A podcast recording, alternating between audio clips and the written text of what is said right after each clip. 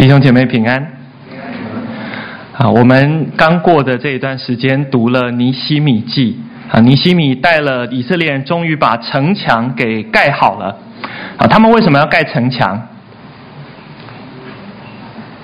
为什么要盖城墙？盖好玩的。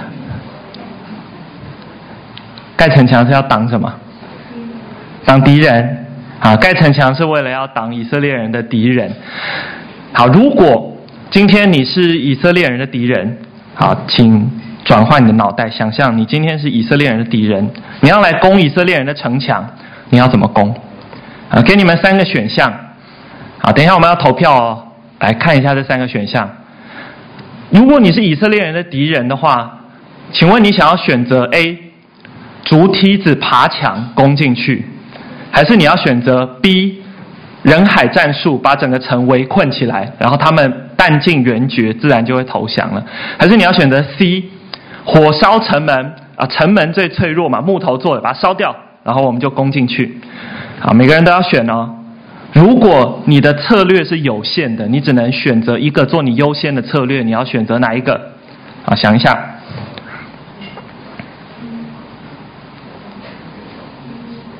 好，我们要投票了。敌人们，来，我们来投票。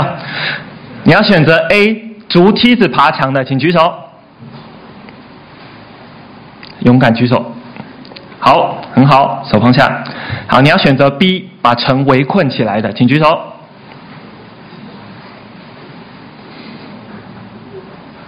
好，手放下。你要选择 C，火烧城门的，请举手。好，手放下。真玲姐，为什么你要选火烧城门？这样就是一定会把它烧光光。好，真玲姐觉得她放的火够大，一定会把它烧光光。啊，刚刚投票的结果，很少的人选爬竹梯子爬墙。好，可能体能比较好的人会想选这个选项。啊，觉得哇，城墙实在太难攻，你爬竹梯子的过程当中，可能他们就射箭呐、啊、倒热汤啊、倒热油啊，就把你打下去了。啊，我们刚刚大部分的人都选了 B 或是选 C。好，这两个选项。你们觉得到底哪一个是比较可能的选项呢？好，我直接告诉你们，那个时候的人比较多，他们会采用围困的方式。好，比如说你们看到在圣经里面，啊、当那些巴比伦人啊，或者是亚述人，他们来攻以色列的城的时候，他们就是选择围城，然后叫他们出来投降。哎，那刚刚也有很多人，你们选火烧城门呢？为什么他们不火烧城门？好，我们来。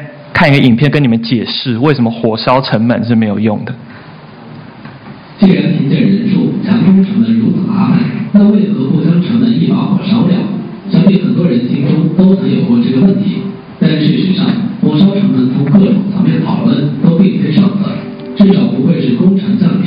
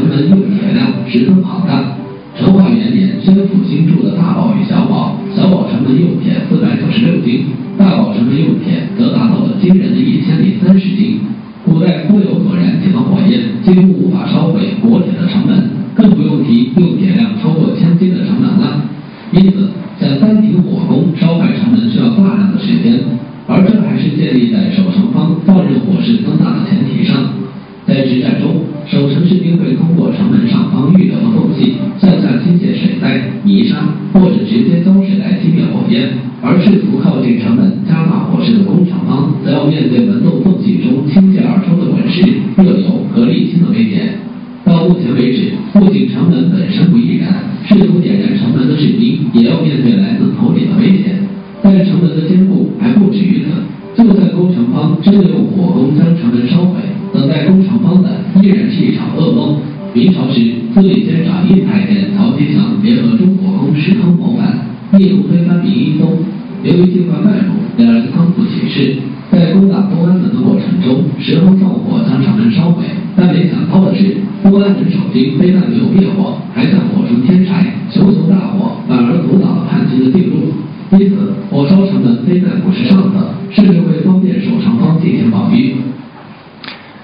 知道为什么不能够火烧城门了哈？啊，火烧城门是没有用的，攻不进去。啊，尼西米带领以色列人筑了城墙，盖了城门。他们做的第一件事情，啊，今天我们来到尼西米的最后一章，在这里，他们要把城门放下来，防御一些人。可是他们防御的不是外面来攻打他们的敌人。啊，你们刚刚读的圣经的经文，他们把城门放下来是要挡住谁呢？要挡住商人。诶，为什么他们要挡住商人呢？啊，我们要一起来看看尼希米记第十三章的经文。在尼希米记的最后一章当中，大家很开心把这个城墙建立起来了。在上一次我们读到尼希米记的信息，上上个礼拜啊，记得葛牧师讲吗？他们很开心，两队人绕城墙。庆祝城墙城墙的落成，好，城墙盖起来以后做什么呢？在尼希米记的最后一章里面记载，尼希米做了很多的改革，改革他们的生活。重点不只是这个城墙的建筑物被盖起来了，是这些以色列人他们有很多不好的习惯、不合神心意的事情需要被调整。这些事情是比盖城墙还要更重要的。好，我们来看看尼西米。做了什么样的改革？第一个改革，在尼西米记十三章的第一节，他说：“当日人念摩西的律法给书给百姓听，遇见书上写着说，亚扪人和摩押人永不可入神的会，因为他们没有拿食物和水来迎接以色列人，且雇了巴兰咒诅他们。但我们的神使那咒诅变为祝福。以色列民听见这律法，就与一切闲杂人绝交。他们听了上帝的律法书，他们发现了一件事情：律法书上面写的说，亚门人跟摩押人永不可入神的会。”好，为什么他们不可以跟神的百姓以色列人在一起呢？因为他们没有拿食物和水来迎接以色列人，且雇了巴兰咒诅他们。请问各位同学，这个事情是发生在什么时候？以色列人已经离开了埃及，要进入到什么地方之前？迦南。进迦南之前，在进迦南之前，他们先遇到了。亚门人跟摩押人，亚门人跟摩押人们欢迎他们，没有欢迎他们，不止没有欢迎他们，还雇了一个巴兰来咒诅以色列人。那巴兰的咒诅有没有成功？没有成功。上帝还派了一个什么动物来跟巴兰说：“你不会成功。”驴子，还记得吗？巴兰跟他的驴子，驴子对他说话，连驴子都听上帝的话，结果巴兰不听上帝的话。好，所以以色列人律法书提醒他们。回忆这些人，亚门人跟摩押人，他们跟你们不能在一起，因为他们不欢迎你们，他们抵挡上帝的百姓啊，所以那个时候以色列人跟亚门人跟摩押人混在一起，他们读了律法书，知道哦，我们要听上帝的话，我们要跟他们分开，好，所以他们做的第一个改革是跟这一些人分开，好，那第二个改革是什么？好，第二个改革第四节。先是蒙派管理我们神殿中库房的祭司以利亚时与多比亚结亲，便为他预备一间大屋子，就是从前收存素祭、乳香、器皿和照命令供给利未人歌唱的、守门的、五谷新酒和油的十分之一，并归祭司举祭的屋子。我甚恼怒，就把多比亚的一切家具从屋里都抛出去，吩咐人洁净这屋子，遂将神殿的器皿和素祭、乳香又搬进去。第二件改革是，尼西米发听到了一件事情：圣殿当中有很多的房间，有一个房间，有一些房间是用来储放圣殿的库房，用来储放素祭、乳香、献祭的器皿，还有要供给利未人他们所需要用的东西。结果呢，今天有一个管理库房的祭司以利亚时，他跟多比亚结亲。啊，你们对多比亚这个名字有没有一点印象？请问他是尼希米的朋友还是敌人？敌人，他是尼希米的敌人，而且他就是亚门人。啊，他就是那群不欢迎以色列人的亚门人当中的一个，然后他又敌对以色列人，又要想办法要攻击以色列人，但是他是一个在那个地区很有权力的人，所以祭司里面的有一个以利亚实，哇，他竟然跟多比亚结亲了哦，犹太人的奸细，这个叫犹奸啊，他跟以利多多比亚结亲，结果呢，他管理库房不好好管理库房，他把库房拿来做什么？那些该放的东西丢出去，丢出去，啊。然后就说：“哎，多比亚，来来来来来，这边给你做那个度假行馆，好了，来你就住在这边，把你家具都搬进来吧。”哦，这个人可恶不可恶？很可恶哦。然后尼希米知道了这件事情以后，他就甚恼怒，甚恼怒。接下来呢，他不止恼怒，他就过去把这个里面堆的所有多比亚家具丢出去，然后把多比亚赶出去。他吩咐人洁净这个屋子，因为这个屋子是圣殿里面的屋子。是要储放这些神圣的东西用的，然后呢，把这些该放的东西又放回去。所以尼西米做的第二件事情是洁净圣殿，因为那个时候的人不把圣殿当作敬拜神的地方。啊，所以尼西米需要做的事情是洁净圣殿，这是第二件事情。第三件事情，尼西米就做了什么？第十节，我见立位人所当得的份，无人供给他们，甚至供职的立位人与歌唱的，俱各奔回自己的田地去了。我就斥责官长说：为何离弃神的殿呢？我便招聚立位人，使他们照旧供职。犹大众人就把五谷新酒和油的十分之一送入库房。第三件事情，尼西米做的是，他恢复以色列人对神的奉献。好，这个时候发生什么事？立位人所当得的份，无人供给他们，甚至供职的供职的立位人与歌唱的，巨各奔回自己的田地去了。以色列人每一个支派都有自己的地，啊，他们自食其力，自己耕作养活自己。请问利未人有没有自己的地？利未人没有分到自己的田产，好，所以利未人怎么生活？以色列人需要奉献他们所出产的给神，然后神会供给利未人所需的。如果今天以色列人不奉献了，那利未人有没有东西吃？利未人就没有东西吃。所以这里发生一件事，就是以色列人不奉献了，结果呢，利未人就回家吃自己了。啊，他们就说：“、啊，我们没有办法做圣殿里面的事情，我们赶快回去田地里面耕作吧。”结果尼希米知道这件事，他就骂那些以色列的官长说：“你们为什么离弃神的殿呢？”啊，他不是说你们为什么不奉献，他们说你们不奉献这件事情是你们把神给丢弃了。你们奉献这件事情不只是奉献这个物质的本身，你们不奉献这件事代表你们不尊敬上帝，你们把神丢弃了。好，然后呢，官长就赶快让以色列众人重新奉献，把他们的五谷新酒还有油的十分之一啊，他们也做十一奉献哦，放到库房当中，让利未人有人供给他们，他们就回来圣殿当中服侍。所以这是第三个改革，他们以尼西米让以色列众人恢复了十一的奉献。第四个改革。好，二十三节，那些日子我也见犹太人娶了雅实图、雅门、摩押的女子为妻，他们的儿女说话一半是雅实图的话，不会说犹大的话，所说的是照着各族的方言。我就斥责他们，咒诅他们，打了他们几个人，拔下他们的头发，叫他们指着神起誓，必不将自己的儿女儿嫁给外邦人的儿子，也不为自己和女儿、自己和儿子娶他们的女儿。尼西米做的第四个改革是，他要处理在以色列很多当中有跟异族通婚的问题。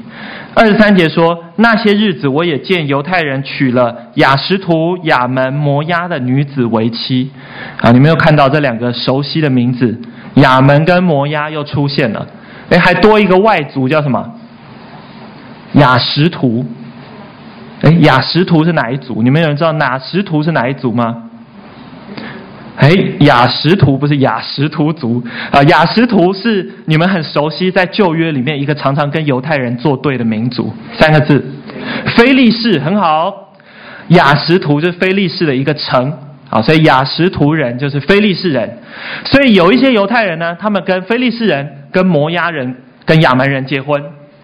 结果呢，尼西米就惩罚他们。明明律法告诉你们不可以跟外族人结婚的，你们还去跟外族人结婚。请问为什么不可以跟外族人结婚？为什么不可以跟外族人结婚？好，是上帝禁止跨国婚姻吗？啊，你们是不是不可以跟美国人结婚？会有太多新住民。啊，不是，不可以娶大陆的配偶或越南配偶，是这样吗？上帝有禁止我们跨国婚姻吗？啊，不是这样子。为什么上帝禁止以色列人跟异族人结婚呢？因为异族人会把他们敬拜的偶像带来以色列，导致他们自己、他们生的女儿女就不敬拜耶和华神了，就去拜假神。好，所以尼西米要惩罚他们，要叫他们好。结果尼西米惩罚怎么惩罚他们？斥责他们，骂他们，咒诅他们，打了他们几个人，还拔下他们的头发。哎，为什么尼西米要拔他们头发？为什么拔头发？很痛，好，很好，很痛，要叫他们记得被处罚。好，还有什么？拔头发会秃头，啊，秃头会很丢脸，啊，一个让他们很痛，一个叫他们很没有面子，知道哦，你们这些人就是娶外邦人的人。好，然后呢，他不止惩罚他们，还告诉他们，我为什么要惩罚你们呢？二十六节，尼西米又说。以色列王所罗门不是在这样的事上犯罪吗？在多国中，并没有一王像他，且蒙他神所爱，神立他做以色列全国的王。然而，连他也被外邦女子引诱犯罪。如此，我岂听你们行这大事，娶外邦女子，干犯我们的神呢？尼西米讲了一个他们都知道的历史事件给他们，告诉他们：我们以色列人从前有一个伟大的王，叫做。所罗门，他非常的伟大，结果他做一件事情得罪上帝。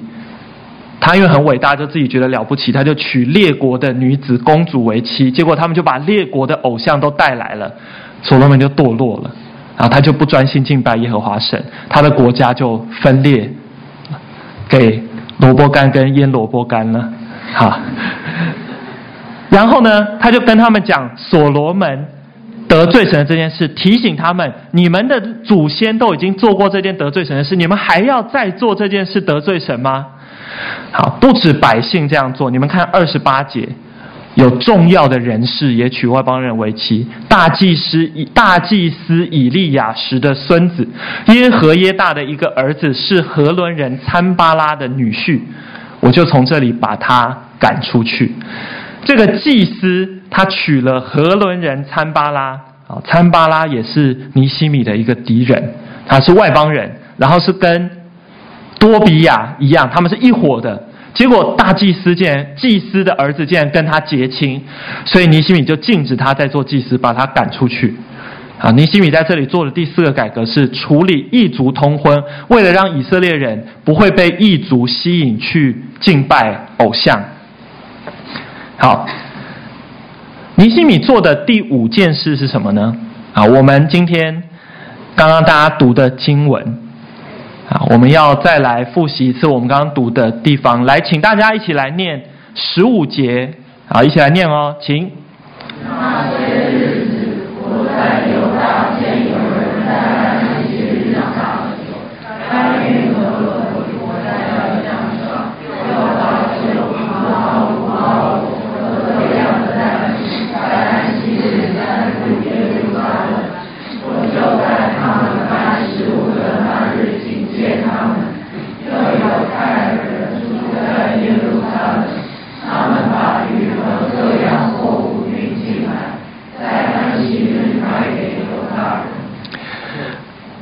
在尼西米做的第五件改革是，他要让大家记得安息日这件事是很重要的。他尼西米看见在犹大有人在安息日榨酒，搬运禾捆涂在驴上，又把酒、葡萄、无花果和各样的担子在安息日担入耶路撒冷。我就在他们卖食物的那日警戒他们。安息日不能做任何的工作，但是有人却在那个安息日里面榨酒。还有人把东西带进城里面要去买卖，好，不止犹太人做买卖，也有外邦人做买卖，又有泰尔人住在耶路撒冷，他们把鱼和各样货物运进来，在安息日卖给犹太人。这个泰尔人是谁呢？啊，你们看你们的经文，在你们经文上面的翻译也可以翻译叫推罗人。请问这个泰尔或推罗，他是现在哪一个国家的人呢？好，以色列的北边有一个国家种了很多的香柏树，三个字的国家。啊，不是叙利亚，叙利亚都是沙漠，海边的国家。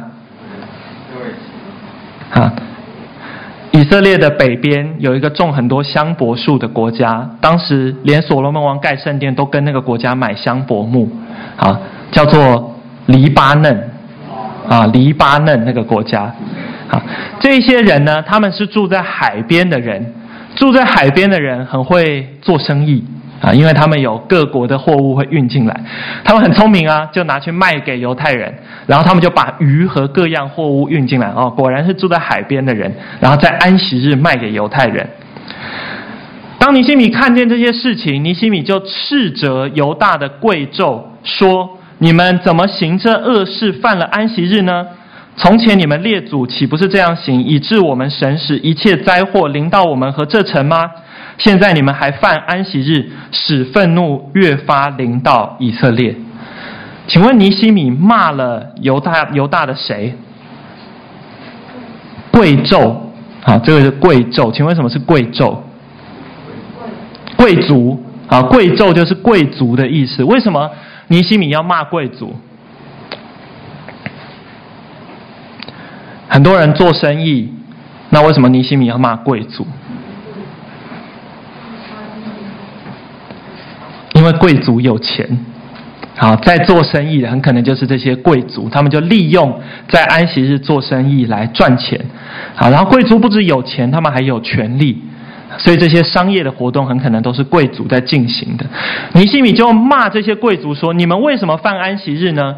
你们不知道我们的祖宗就是因为不遵守安息日，结果让灾祸临到我们的祖宗，还有临到我们所在的这座城吗？”为什么他要提到这座城？还记得尼西米做的事，就是跟大家一起把这座已经被毁掉的城建起来吗？这座城之所以会被毁掉，就是因为我们不听神的话。其中一件事就是我们不守安息日，以至于外邦人都来攻打我们，把我们的城毁掉。我们才刚刚把这座城盖起来，你们现在又犯安息日，是不是哪一天上帝又要把我们的城毁掉了？好，尼尼西米就这样责备他们。好，尼西米不止骂他们，尼西米要想办法改变这件事情，使他们不要继续在安息日的时候做工和做买卖。尼西米做了什么事情？来，十九节到二十一节，再请大家一起来念十九节，请。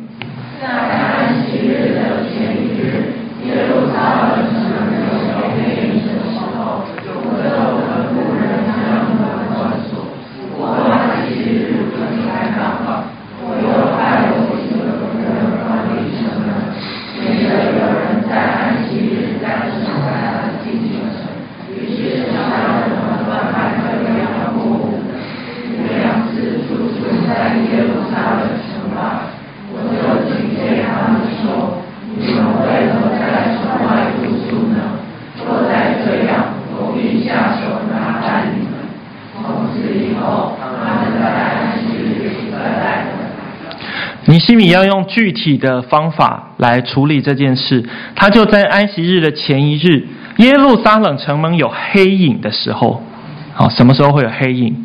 啊，太阳要下山的时候，啊，就会有影子。所以太阳快下山的时候，他就吩咐人把城关起来。接下来这一天是安息日，犹太人的一天是从晚上开始的，哦，所以晚上的时候把城门放下来。接下来这一整天都不准开门。直到安息日结束，好，当门没有打开，这些商人就进不来。好，商人是很会把握机会做生意的，他们进不来，结果他们做什么？他们就住在城外，看看，哎，会不会门什么时候打开，我们赶快溜进去，好，看有没有机会可以溜进去做生意。尼西米看见他们住在外面，他就警戒他们说：“你们为什么住在外面？你们如果再来，我就要抓你们。”啊，就警戒他们。接下来他们就不敢再来了。啊，尼西米就成功的守住了城门，把守城门，让这些商人不再进来，让他们在安息日不能够做买卖。啊，所以尼西米建了这个城墙，盖了这个城门，结果他们防守的第一个不是犹太人的敌人，他们防守的是这些商人，让他们不会进来在安息日的时候做生意，让以色列人可以好好的遵守安息日。好，请问各位同学，以色列人守安息日，你们你们现在有没有守安息日？没有。你们有没有守安息日？你们有没有守？你们没有守安息日。哎，那你们守的是什么？你们什么都没有守。好，我们基督徒没有守安息日，那我们守的是什么呢？我们守的是主日。好，哎，大家知道主日跟安息日的分别吗？好，知道主日跟安息日的分别很重要哦。哎，你们从小都听说圣经上告诉我们守安息日，哎，那可是基督徒过的都是主日啊。安息日跟主日到底有什么差别？好，请问大家，安息日，犹太人的安息日，如果换成现在的礼拜几？礼拜几？请问是礼拜几呢？礼拜六。哎，你们都知道。好，安息日是礼拜六，那主日是礼拜几？礼拜天。好，那七天啊，一个礼拜有七天嘛？请问安息日是七天的第几天？七天的第七天，最后一天。那请问主日是七天的第几天？第一天。注意哦，礼拜天是七天的第一天哦。好，我们因为中文，我们都讲星期一、星期二、星期三、星期四、星期五、星期六、星期日，我们都以为星期一是第一天。啊，不是，星期一不是第一天，星期日才是第一天。啊，所以你看那些国外或正规的月历、周历，都是礼拜天当做第一天。礼拜天一二三四五六，好这样子，所以礼拜天是第一天哦。啊，为什么以色列人要守安息日？请问为什么以色列人要守安息日？啊，十诫写说他们要守安息日，你们要守安息日，因为这是圣日。好，那。当初守安息日是因为纪念上帝六天创造了世界，第七天安息了，所以我们也要卸下一切的工安息啊！知道在那一天上帝会供应我们，在十诫里也重新规定了这件事情，所以以色列人他们要守安息日。那请问基督徒为什么要守主日？嗯，圣经十诫规定，十诫有规定要守主日吗？请问主日是在纪念什么东西？纪念耶稣啊，纪念耶稣没错。那纪念耶稣的什么？生日降临是吗？哎，各位同学，你们每个礼拜来守主日，你们不知道来主日是做什么的？复活很好，主日就是纪念耶稣的复活。为什么主日是纪念耶稣的复活？啊，耶稣在礼拜几的时候钉在十字架上？啊，礼拜五的时候钉在十字架上，第三天，明天、后天，礼拜天的时候复活。所以，我们每个礼拜在这边守主日，是来纪念耶稣的复活。记得这件事情，各位同学，你们每个礼拜天来这边主日崇拜，纪念耶稣的复活。每个礼拜我们来这里敬拜的时候，要想到我们今天来这里是纪念耶稣在今天早上已经复活了，所以我们来敬拜他。我们基督徒不用像犹太人一样守安息日，因为主日已经取代了安息日。主日我们一起来庆祝主耶稣基督的复活。我们守主日有三个很重要的原因，哈，第一个。我们守主日的第一个重要原因是分别。这个分别的意思就是基督徒跟不是基督徒的人不一样。啊，请问你来守主日这件事情有没有跟你的同学很不一样？啊，你同学在礼拜天的时候都做什么？念书，出去玩。哎，怎么都没有睡觉？我以为应该都是睡到自然醒。啊，你同学在主日的时候要做别的事情吗？出去玩、念书、睡到自然醒。啊，划手机，好，等等。但是你今天在这边花一个时间来守主日，第一个不一样的地方就是你跟你身旁那些不信耶稣的人不一样。这一件事情代表了我们基督徒的身份，我们跟别人是不一样的。第二件事情是线上，我们来这边主日这件事情是献给上帝的。好，刚刚你们已经知道主日的目的是什么？主日的目的是纪念耶稣的复活。所以，当我们每个礼拜来这边的时候，好，我们不是只说啊，分别一个时间，然后呢，分别做什么？分别有一个目的，就是我们要献上给神。这个时间是属于上帝的。请问各位同学，你们来这边有没有属于上帝？还是你们来这边是在跟做跟家里一样的事情，划手机、睡觉、跟朋友聊天，做一样的事情？还是你们是来线上属于上帝的？第三件事情，我们来这里主日，我们的目的是为了要敬拜上帝，为了要庆祝耶稣的复活。你来主日分别出来，跟旁边的人不一样。你来主日献上给神，你来主日，你是来这里敬拜、纪念、庆祝。耶稣基督的复活，好，所以你们知道了这件事以后，每个礼拜你们来主日崇拜的时候，都要想到耶稣在主日早上已经复活了。所以我们今天来这里，我们是要一起来敬拜上帝。当你每个礼拜来看到这个十字架的时候，记得我们是来庆祝耶稣的复活的。过去这一段时间，我们花了很多的很多的礼拜，我们来读尼希米记。看到尼希米带领以色列人把城墙建起来，他们同心合意的建造城墙是一件很重要的事情。但是更重要的是，这一些以色列人有没有成为一群听上帝话的百姓呢？如果他们没有听上帝的话，这一些他们盖起来的城墙会再度被拆毁。这些城墙被盖起来，当然有一个目的是为了要阻挡外面来的敌人，但是尼西米在今天。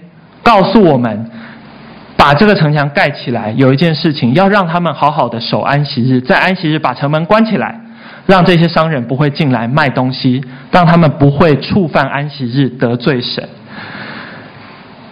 我们心里面是不是有一个被上帝建筑起来坚固的城墙，让你知道，在这一个属主的日子，你在这个主日里面是被分别出来要敬拜神的？上帝是不是在心你的心里面建筑了一个坚固的城墙，让你知道这一天主日是有分别的？你要来这边献上给神，一起来敬拜庆祝耶稣的复活。接下来有一段默想的时间，要邀请思琴为我们来弹回应的诗歌，然后请大家回想。尼西米刚刚在以色列人当中所做的这些改革，还有为什么他们要守安息日？你为什么要守主日呢？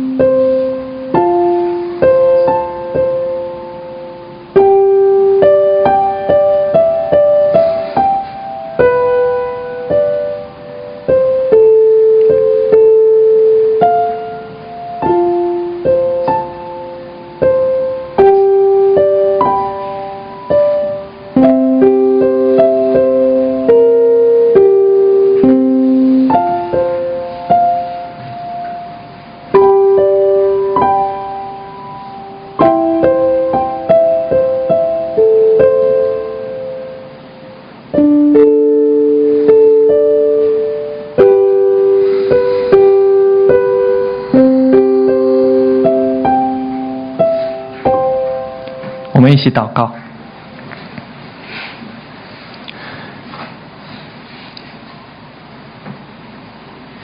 亲爱的天父，我们今天聚集在这里，一起来庆祝耶稣基督的复活。